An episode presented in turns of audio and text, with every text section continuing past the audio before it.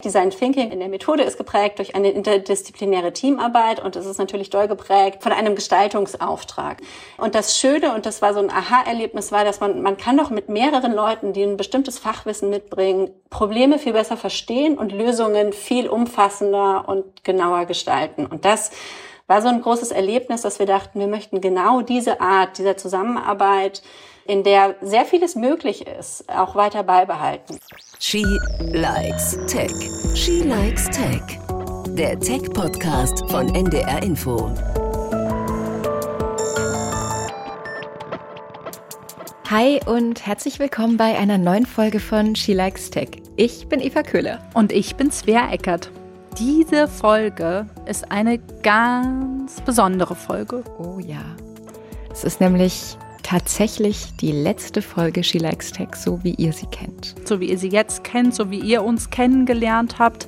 Eva bricht nämlich auf zu neuen Ufern, hat Spannendes Neues vor in ihrer Zukunft, aber dazu später nach unserem Gespräch im Abspann dann noch ein bisschen mehr. Genau, also es lohnt sich heute tatsächlich umso mehr dran zu bleiben, weil es ja eben das letzte Mal ist, dass ich hier mit aufzeichnen darf und dafür haben wir heute auch noch mal eine Frau eingeladen, die bei mir ganz lange auf der Wunschliste stand und ähm, heute ist sie tatsächlich bei uns. Ein Eva Wunschgast, das ist Lisa Lisa Zoth. Ihr Thema ist Innovation. Genau. Und ähm, mit ihr wollen wir heute in dieser Folge darüber sprechen, wie Unternehmen eigentlich innovativ werden können. Also auch wir dementsprechend, weil wir ja diese Unternehmen ausmachen. Hallo Lisa, schön, dass du da bist. Hallo, ja, freut mich sehr. Freut mich sehr, dass ihr mich eingeladen habt.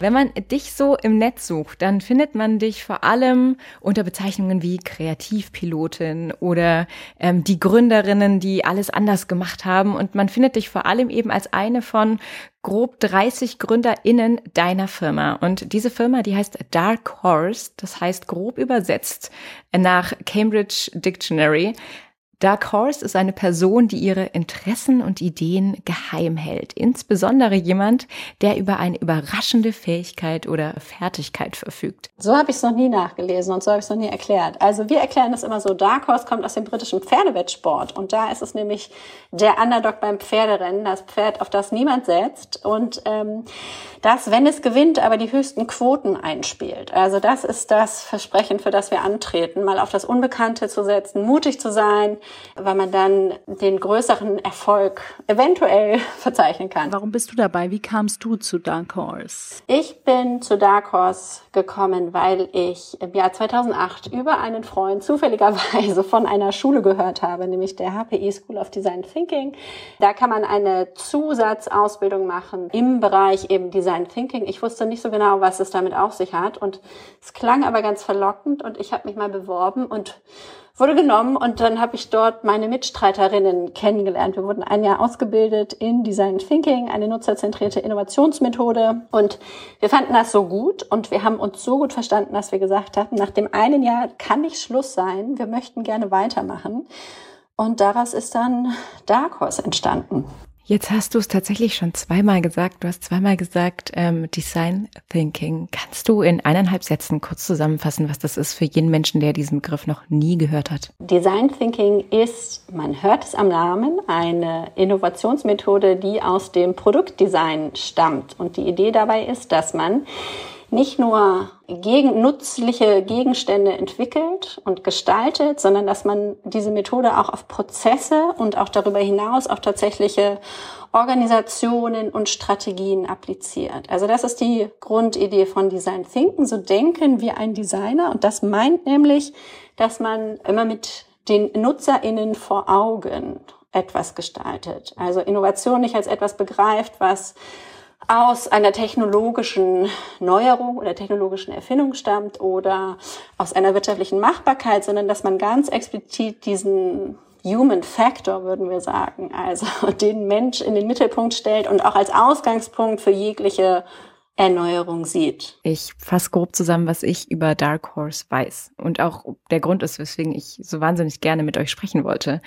Ihr habt euch gegründet vor grob zwölf Jahren. Ihr habt keine festen Arbeitszeiten, ihr habt keine Mitarbeiter, sondern jeder von euch GründerInnen ist tatsächlich auch Chefin Und das bedeutet auch, ihr bestimmt alles, was im Unternehmen passiert ähm, und alle Entscheidungen werden komplett demokratisch abgestimmt, weil ja jeder gleichberechtigt miteinander ist. Das heißt, ihr habt einfach mal grundsätzlich festgestellt, das Arbeitsprinzip, mit dem wir alle arbeiten, gefällt euch nicht und habt es dann einfach komplett umgekrempelt und seid den Versuch eingegangen, was Neues auszuprobieren. Es klingt wahnsinnig verrückt, aber es ist natürlich auch die Grundlage des Begriffs Innovation. Wie seid ihr darauf gekommen? Maßgeblich war wirklich dieses eine Jahr gemeinsam studiert haben und eine ganz andere Atmosphäre auch kennengelernt zu haben, als wir das sonst aus unseren vorherigen Studiengängen kannten. Design Thinking in der, in der Methode ist geprägt durch eine interdisziplinäre Teamarbeit und es ist natürlich doll geprägt, deswegen ja Design von einem Gestaltungsauftrag. Also ich habe einen politikwissenschaftlichen Hintergrund.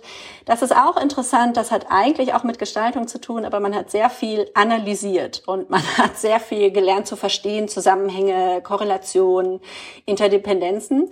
Und das Schöne, und das war so ein Aha-Erlebnis, war, dass man, man kann doch mit mehreren Leuten, die ein bestimmtes Fachwissen mitbringen, Probleme viel besser besser verstehen und Lösungen viel umfassender und genauer gestalten. Und das war so ein großes Erlebnis, dass wir dachten, wir möchten genau diese Art dieser Zusammenarbeit in der sehr vieles möglich ist, auch weiter beibehalten. Und dann haben wir uns umgeguckt. Manche waren noch im Studium, manche waren fertig und man guckt sich so ein bisschen auf dem Arbeitsmarkt um und wir haben so festgestellt, es gibt eigentlich diesen Ort noch nicht und wir müssen den schaffen. Also wenn wir so arbeiten wollen, dann müssen wir uns selber unseren perfekten Arbeitsplatz gestalten. Funktioniert das wirklich? Hand aufs Herz. Es ist ein stetiges dran arbeiten. Also wir würden sagen, wir sind nie perfekt wir sind nie fertig, sondern das, was wir machen, ist, wir arbeiten stetig daran, unsere Organisation und Dark Horse zu dem Ort zu machen, der unseren aktuellen Bedürfnissen am besten entspricht. Und das erfordert Arbeit und das ist manchmal auch sau anstrengend. Also da will ich gar kein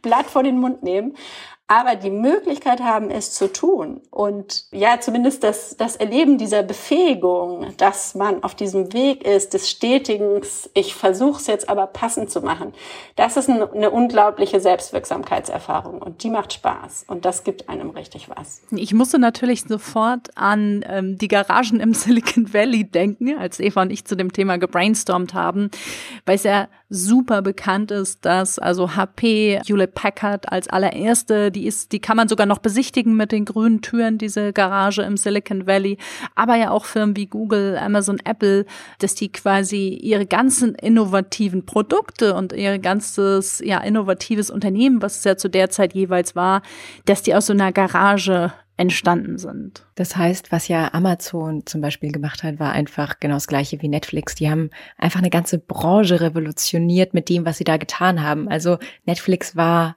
einfach eine Videothek und sie haben das Fernsehen auf den Kopf gestellt. Also ist die große Frage für uns mega logisch, braucht man eine Garage, um innovativ zu sein? Ich würde sagen, man braucht eine Küche. Wir stammen aus einer Küche und auch nicht aus einer Garage. das erste Büro, was wir uns leisten konnten im Wedding, war in einem ehemaligen Ex-Rota Brent. Das ist eine ehemalige Fabrik, wo Druckmaschinen eben hergestellt wurden.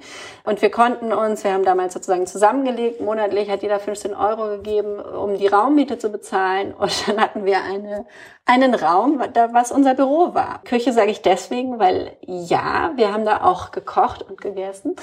Und aber als wir ein, ich glaube es war DHL, die waren dann mal zu Besuch und haben gemeint, ja, das ist ja ganz hübsch hier in eurer Küche, aber wo ist denn der Rest eures Büros? Ja, da konnten wir nicht wirklich mit weiteren Räumen aufwarten. Genau. Und die Küche ist nach wie vor bei uns ein, ein elementarer Bestandteil unserer Büroorganisation. Ihr habt das ja jetzt nicht gesehen, aber das ist, glaube ich, ein Quadratmeter mäßig ist die Küche mit großen Esstischen nimmt den größten, den meisten Platz in unserem Büro ein. Und das ist auch wichtig, weil in der Küche kommt man zusammen, da steht eine gute Kaffeemaschine, da kann man kochen, da kann man sich unterhalten. Ja, da passiert ganz viel von so etwas wie zufälligen Ideen, zufälliger Innovation und das ist total entscheidend. Also die Garage, die Küche, heißt es, das tut gut, so einen Ort zu haben, an dem man so zusammenkommt aus, ähm, sage ich mal, unterschiedlichen Ecken vielleicht auch von einem Unternehmen? Unbedingt. Also Wir haben das ja jetzt doll gemerkt in dieser ganzen Corona-Zeit, dass wir also sehr gut remote arbeiten können. Das funktioniert wunderbar. Man ist zum Teil tatsächlich auch sehr viel fokussierter, als wenn man immer alle Zwischengespräche vielleicht noch in der Kaffeemaschine mitnimmt. Auf der anderen Seite fehlt gerade auch bei uns dann eben doch vieles von dem, was eben an der Kaffeemaschine oder in der Küche passiert, nämlich dieses soziale Miteinander, diese Serendipity, die, die passiert, wenn man mal jemanden trifft, mit dem man jetzt keinen Termin, keinen Telefontermin vereinbart hat. Ein bisschen mitzukriegen, in welchen Projekten steckt der eigentlich gerade drin? Was ist die spannende Erkenntnis vielleicht in dem Beratungsprojekt, die ihr zuletzt gemacht habt? Was ist ein Kernerkenntnis von einem anderen Kunden beispielsweise gewesen? Also da passiert sehr viel, sehr viel informeller Austausch und das ist für uns gerade in so einem non-hierarchischen Unternehmen natürlich auch ein bisschen sowas wie das Öl im Getriebe. Also man muss natürlich ein, ein großes Vertrauensverhältnis auch zueinander haben. Und dieses Vertrauen, das, glaube ich, wird gefördert, wenn man sich sehr viel in einer Küche treffen kann. Jetzt frage ich mich ein bisschen, ob das, was bei Netflix passiert ist, das, was bei Amazon passiert ist, ist das das, was ihr verkauft? Also ist das die Innovation, die ihr wie einem Werkzeugkasten ermöglicht? Das tun wir nicht, würde ich sagen, weil das einfach die Riesenbeispiele sind. Die haben ja wirklich tatsächlich komplette Branchen umgedreht. Und das, was sie machen, und das ist natürlich höchst spannend und definiert, glaube ich, ganz viel davon, wie Wirtschaft heute auch funktioniert. Das ist, glaube ich, wirklich ein Kernbestandteil dessen, was man jetzt hier in, in diesem digitalen Zeitalter alles begutachten kann und beobachten kann. Ich würde sagen, es gibt aber auch jede Menge Kritik eben daran. Und die Frage ist tatsächlich, was passiert denn eigentlich mit diesen großen Tech-Konzernen, die diese Unternehmen ja mittlerweile sind? Und wir würden deutlich auch dazu sagen, dass wir das überhaupt gar nicht in dem Maße unterstützungswürdig finden, was da passiert, weil dann natürlich sehr viele Mechanismen wirken, für die wir einfach von unserer Wertehaltung nicht stehen. Also sei es, wenn es darum geht, irgendwie Amazon-Mitarbeitende zu bezahlen, schlecht zu bezahlen, auszunutzen, was die Arbeitszeiten anbelangt, überhaupt die insgesamte Macht, die man hat aufgrund von ja, das Business verlagert sich in die, in die Auswertung von, von den Daten, die man sammelt, über verschiedene Services, die man anbietet. Also das sind alles Bereiche, glaube ich, die hochspannend sind zu beobachten und die wir aber auch hochkritisch betrachten.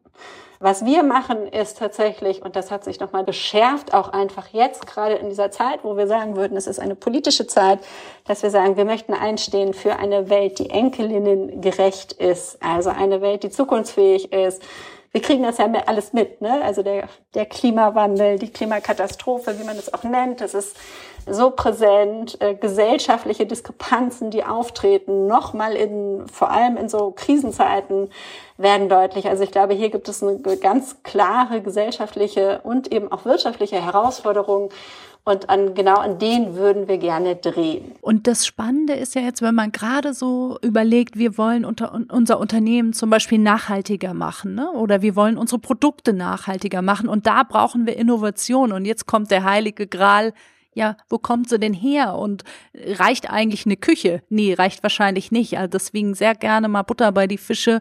Was sind so die Eckpfeiler ähm, für das Thema Innovation, wenn ich als Unternehmen zum Beispiel sagen möchte, ich will nachhaltiger werden? Also ich glaube, wir würden immer anfangen und sagen, ihr müsst zuallererst, wenn es darum geht, innovativ zu werden oder irgendetwas umzu stellen, irgendetwas zu verändern, dann müsst ihr an das Thema Kultur und Haltung ran. Also dann muss man sich einmal auf dieser Werteebene unterhalten, wofür stehen wir ein. Wenn wir da Nachhaltigkeit reinsetzen, dann gibt es jede Menge Dinge, an denen man schrauben kann. Und da muss man nicht gleich irgendwie die große Klimakrise von jetzt auf gleich versuchen umzudrehen. Aber es gibt eine Reihe von Punkten, die man natürlich da direkt angehen kann, wo man wirklich dann auch als Unternehmen oder Organisation sagen kann, bestimmte Produkte möchten wir nicht mehr herstellen.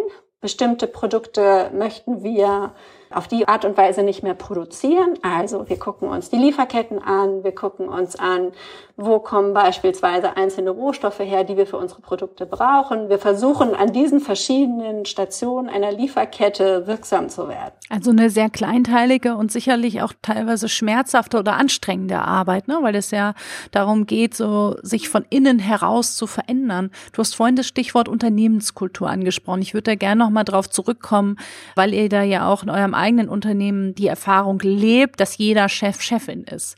Ich kann mir das zumindest für manche Bereiche eigentlich gar nicht vorstellen, weil ich denke, ähm, so ein Häuptling oder eine, ein weiblicher Häuptling, das ist doch eigentlich ganz gut und wichtig. Deswegen würde ich da nochmal gern drauf eingehen, was heißt es, Unternehmenskultur zu verändern und ähm, gibt es da vielleicht auch gerade aktuell einen heißen Trend? Also wo geht's hin? Also die Unternehmenskultur zu verändern ist natürlich immer eins der, der dicksten Bretter, die man so zu bohren hat, wenn man sich mit Innovationsberatung eigentlich befasst. Ähm, das ist immer etwas, was gar nicht sofort auf dem Tisch liegt, sondern das ist etwas, zu dem man ganz oft kommt. Also wenn es darum geht, warum man bestimmte Entscheidungen einer Geschäftsführung vielleicht nicht nachvollziehen kann oder auch von anderen Ebenen, dann äh, hilft es manchmal wirklich nachzugucken, okay, woher kommen die denn? Was haben die denn eigentlich für eine Geschichte? Welche Werte spielen hier eine Rolle? Das zu verändern, da ist man wirklich direkt dann in einem längeren Transformationsprozess, automatisch. Man dreht eine Wertehaltung von einzelnen Menschen nicht von jetzt auf gleich um. Die Frage ist, ob man die überhaupt verändern kann. Es gibt ein paar Möglichkeiten, aber wie man Menschen innerhalb einer Organisation, die dem vielleicht etwas freundlicher gegenüberstehen, dass man die zusammenruft und dann würden wir sagen, versammelt doch mal diese Gruppe an Leuten und lasst uns mit denen gemeinsam etwas aufbauen. Und das sind dann in der Regel so etwas wie ja, Innovationslabore, Innovationshubs, das ist ein idealerweise ein geschützter Raum, der von ganz oberster Stelle genehmigt wird oder beauftragt wird, der aber nicht sozusagen irgendwelchen Entscheidungen aus dieser Führungsebene wiederum unterliegt, sondern dass das wirklich ein Raum ist, in dem man explorieren darf und der dann wiederum aber natürlich eine enge Schnittstelle auch zur Kernorganisation braucht. Jetzt gibt es, finde ich, ganz oft auch die Gegenrede zu diesen Innovationslabs, die du gerade aufgezeichnet hast. Dieses, ja, aber dann steckt man Innovation ja auch nicht in die Firma, sondern das ist ja dann wieder so ein ausgegrenzter kleiner Bereich. Also das ist gerade als, als was sehr Positives dargestellt. Es gibt aber ja auch wirklich diese Kritik daran. Was würdest du dem entgegnen? Also perspektivisch glaube ich, dass es in sehr viele Bereiche gehört. Ich würde nicht denken, dass es in alle Bereiche gehört, sondern ich glaube eher, dass wir uns ja auch hier in einer in einer größeren Veränderung befinden, in der man festgestellt hat, ganz viele Arbeitsprozesse sind eigentlich noch strukturiert, ja, nach der Idee eines industriellen Zeitalters. Und ähm, wir es aber heute mit anderen Fragestellungen zu tun haben, die wir auch anders beantworten müssen und die dementsprechend auch andere Arbeitsprozesse und Strukturen eben erfordern. Das gilt nicht für alles, aber es gilt für sehr viele Bereiche und ich würde dennoch denken, es ist eine, man könnte das auf eine Zeitleiste setzen. Man könnte sagen, wenn eine Organisation sehr traditionell unterwegs ist, sehr stark noch in Silos und Abteilungen denkt und da verhaftet ist, dann muss ein solches explorierender Ort, ein solcher Explorationsort sehr geschützt erstmal sein dürfen. Und er braucht aber zugleich natürlich wirklich eine starke Schnittstelle. Also dieses Schnittstellenmoment, das ist etwas, wenn das nicht funktioniert, dann brauche ich kein Lab aufbauen oder keine Hub oder wie auch immer man es nennt. Also dann ist es natürlich hinfällig. Dann ist es einfach nur so wie so ein Satellit, der äh, von der Erdumlaufbahn gefallen ist quasi und äh, irgendwo im Orbit rumschwirrt. Man braucht schon immer diese Anbindung natürlich zur eigentlichen Organisation. Das sind so die beiden Elemente. Ne? Es braucht auf der einen Seite den Bereich, in dem es möglich ist, auf dieses Neue reagieren zu können. Und es braucht auf der anderen Seite natürlich aber auch den Bereich, der nach wie vor das Bestandsgeschäft oder alles Bestehende eben weiter beantworten und weiter gestalten kann.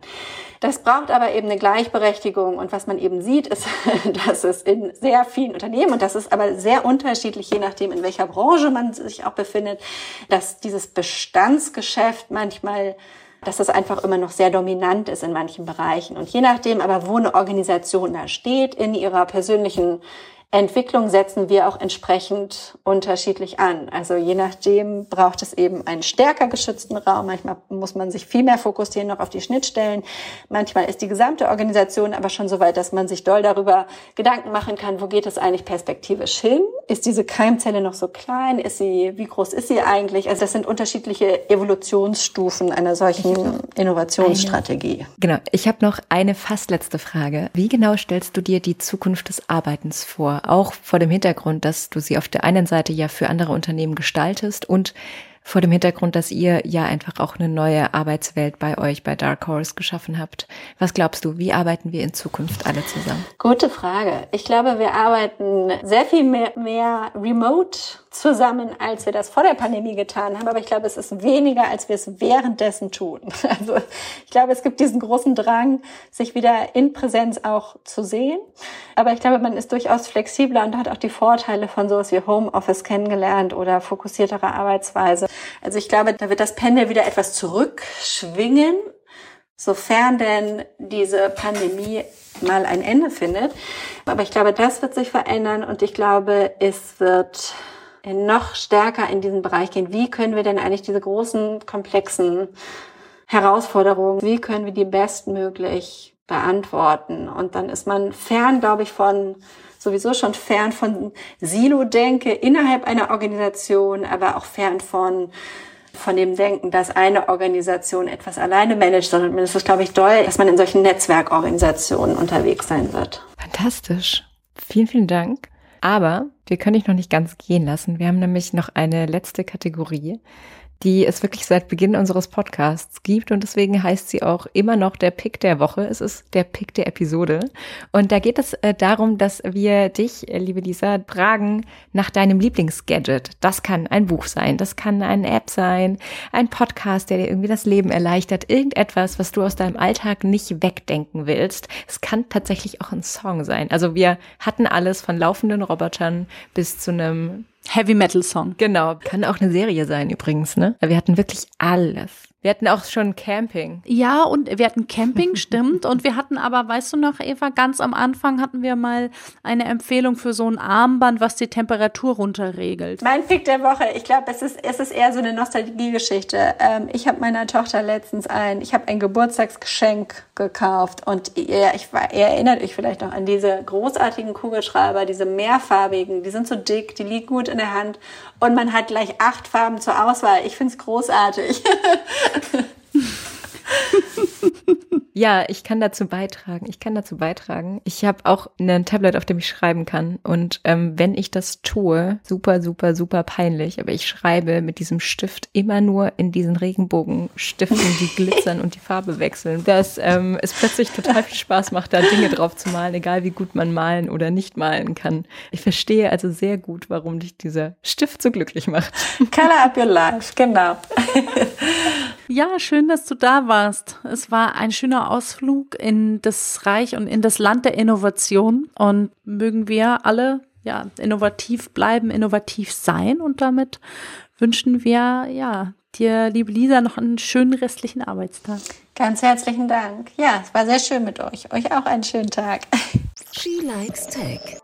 Ja, wow, super spannende Folge. Ich finde, ähm, wir haben jetzt gerade eine wahnsinnig spannende Reise einmal durch die Frage gemacht, was ist eigentlich Innovation und was zeichnet Innovation in Firmen eigentlich aus? Ja, und immer gut, dachte ich eigentlich die ganze Zeit, wieder mal so schön zu sehen, wie kleinteilig sowas ist, was hinter so einem Buzzword Innovation, wir sind so innovativ, zu sehen und vor allem jetzt auch zu hören, wie kleinteilig äh, das ist, was dahinter steckt und wie viel Arbeit es auch ist am Ende. Ja, genau. Und tatsächlich ist ja dieses Schlagwort, ne, dieses Schlagwort Design Thinking, das ist ja tatsächlich auch das, was ganz am Anfang unseres Podcasts stand. Ne? Also wenn du dich daran erinnerst, dann hatten wir damals diese Zettel und wir haben uns damals überlegt, für wen machen wir den Podcast? Was? Okay, wir wollen Männer und Frauen gleichermaßen. Wie alt sind die? Was betrifft die? Was für ein Problem lösen wir für die? Und genau das haben wir damals gemacht und das ist die Basis von Design Thinking oder eine der Methoden dazu. Und insofern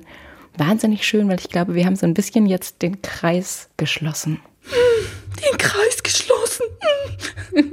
Du sprichst es an, ja, das, was wir euch ja schon am Anfang der Sendung angekündigt und auch angedeutet haben.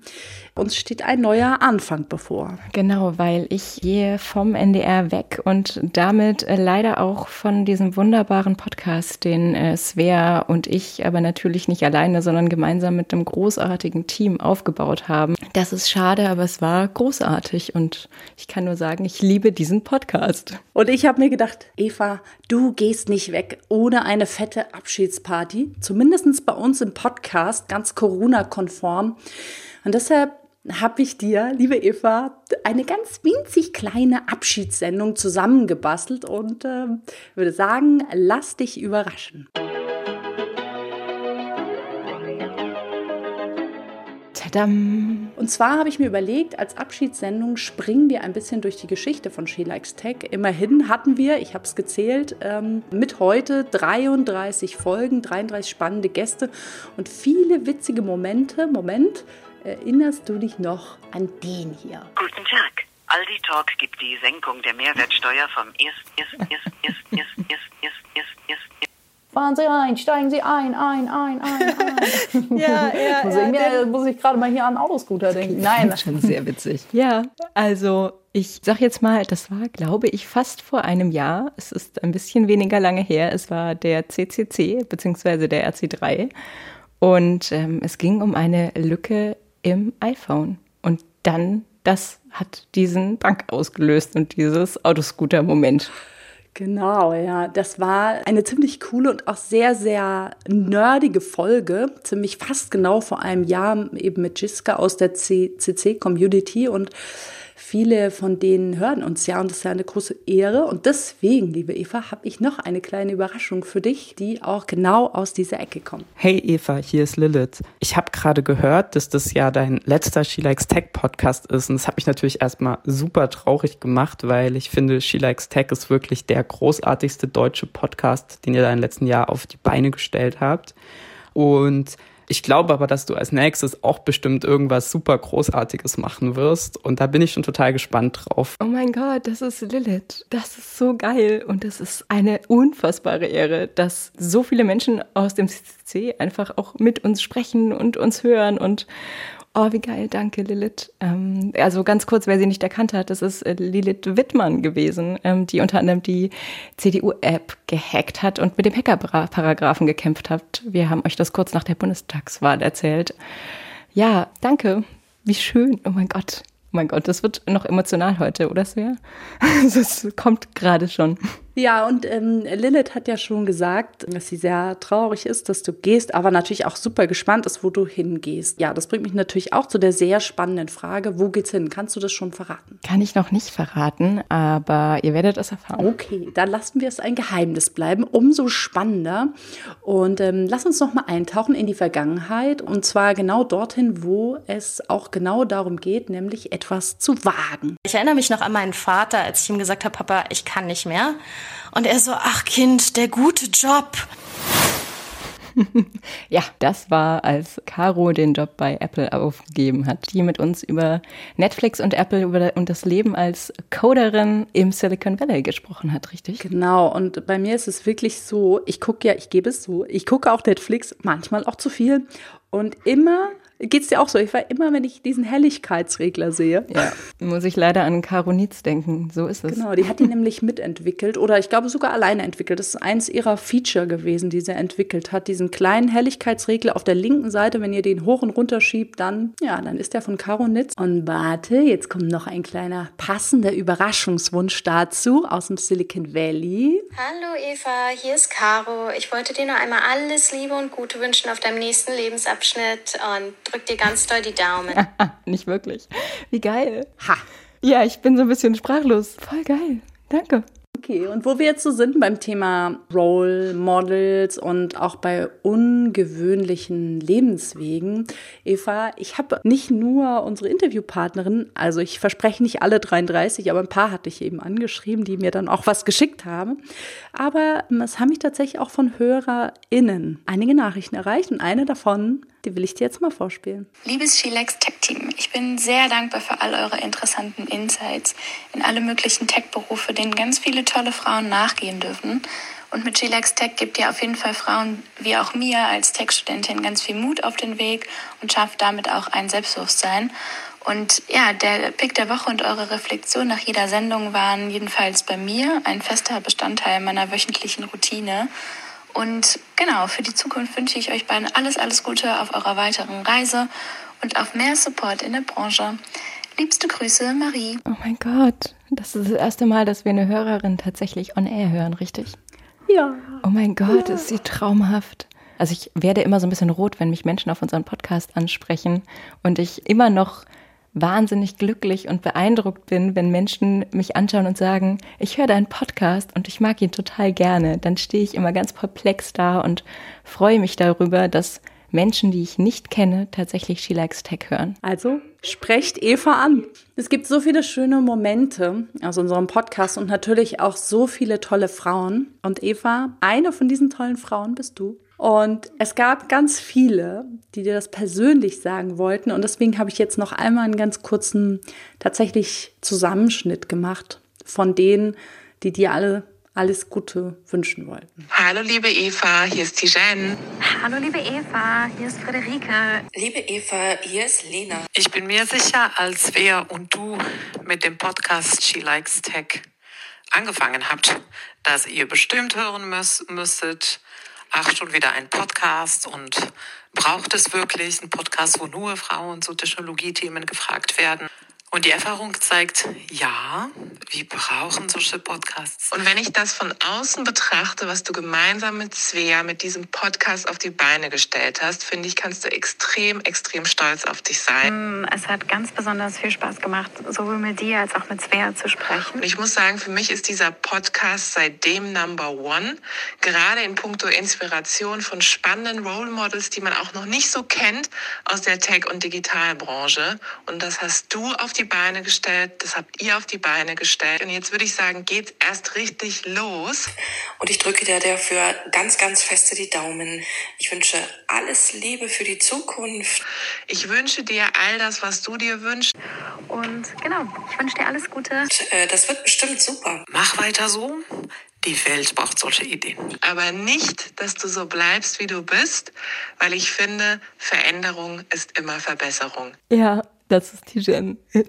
Ich wünsche dir, dass du nicht bleibst, wie du bist, weil sonst lernst du nicht und du entwickelst dich nicht weiter. Es ist eines der schönsten Zitate, das sie gerade immer wieder sagt und ich finde, man kann es nicht oft genug sagen. Ihr seht es nicht, ich habe Tränen in den Augen. Ähm, oh, Eva ist Danke. gerührt. Ich bin auch so gerührt. Ja, sehr. Was wünschst du dir für die Zukunft, liebe Eva? Unfassbar viele Herausforderungen, ganz viel Neues, weil ich es liebe, Neues zu lernen. Und ich wünsche mir, dass ich all diese großartigen Frauen und all diese großartigen Menschen, die ich in den letzten zwei Jahren, sechs Jahren, vor allem auch im letzten Jahr kennenlernen durfte und mit denen ich zusammenarbeiten durfte, dass die mir erhalten bleiben.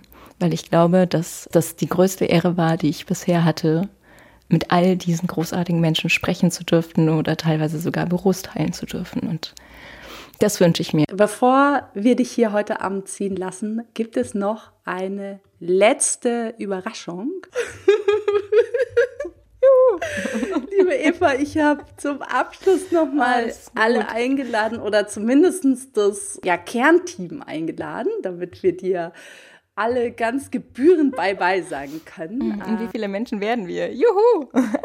ähm, dann darf ich einmal vorlesen, wer alles hier ist. Es ist hier, es wäre die die ganze Zeit schon spricht. Es ist da Björn Staschen, der diesen Podcast möglich gemacht hat. Es ist Nils Kinkel da, der diesen Podcast auch ein bisschen mit inspiriert hat.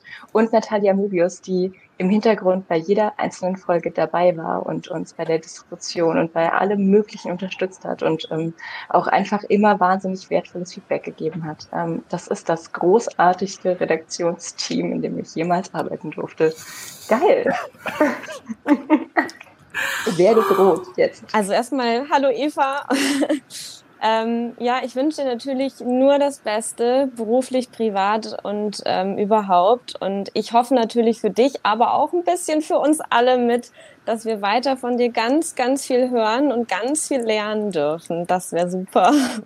Ja, ganz viel lernen dürfen von mir. Ja, ja also ich glaube, in erster Linie habe ich sehr viel von euch gelernt. Dankeschön. Eva ist total wissbegierig und hat größte Freude daran, sich auch immer wieder selbst in Frage zu stellen. Und das ist, glaube ich, wenn man diese Eigenschaft selber hat, auch mal anstrengend. Aber es ist für andere und für Podcasts, die man macht und für sowas wie Sheila X Tech natürlich großartig. Und ich wünsche Eva, total eigennützig, dass sie bald mal wieder einen Podcast macht, den ich dann mindestens hören kann, wenn ich schon nicht mitmachen darf. Ich ähm, bin ein bisschen sprachlos und Sage ich jetzt einfach erst. Okay, Nils. Nils Kinkel auch vom NDR. Genau, Nils, was hat dir vielleicht auch besonders viel Spaß gemacht? Gerade diese Deep Dives fand ich auch total faszinierend, wenn man vorher gar nicht wusste, naja, also ging ja schon mit der ersten Folge los, ne? mit, mit den Computer-Brain-Interfaces, was so alles geht und so weiter. Und das war jedes Mal diese Überraschung. Das ist ja auch das, was ein Podcast ausmacht, dass man durch das Hören hängen bleibt und dann wirklich bis zuletzt zuhört und danach sagt, boah, ne, das war ja mal ja. wieder eine krasse Folge. Eva, wenn du so zurückdenkst, gibt es so einen Lieblingsmoment, an den du dich so erinnerst in unserer gemeinsamen Teamarbeit oder auch in, beim Aufzeichnen? Also ich glaube wirklich, eine meiner Lieblingsfolgen ist tatsächlich eine ganz abseitige, nämlich die zur Bionik weil ich das Thema so gar nicht kannte und das so spannend fand, da einzutauchen. Es war immer wie so eine Wundertüte. Man wusste nicht, was drinsteckt und was rauskommt. Welcher verrückte Pick kommt jetzt?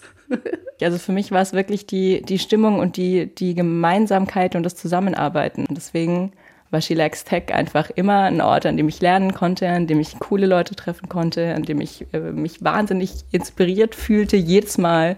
Und zwar von jedem einzelnen Redaktionsmitglied genauso wie von jeder einzelnen äh, Frau, die bei uns war. Und das war großartig. Das ist das, was ich an unserem Podcast liebe. Ihr werdet Eva gewiss nicht verlieren. Sie wird in diesem Tech-Universum bleiben.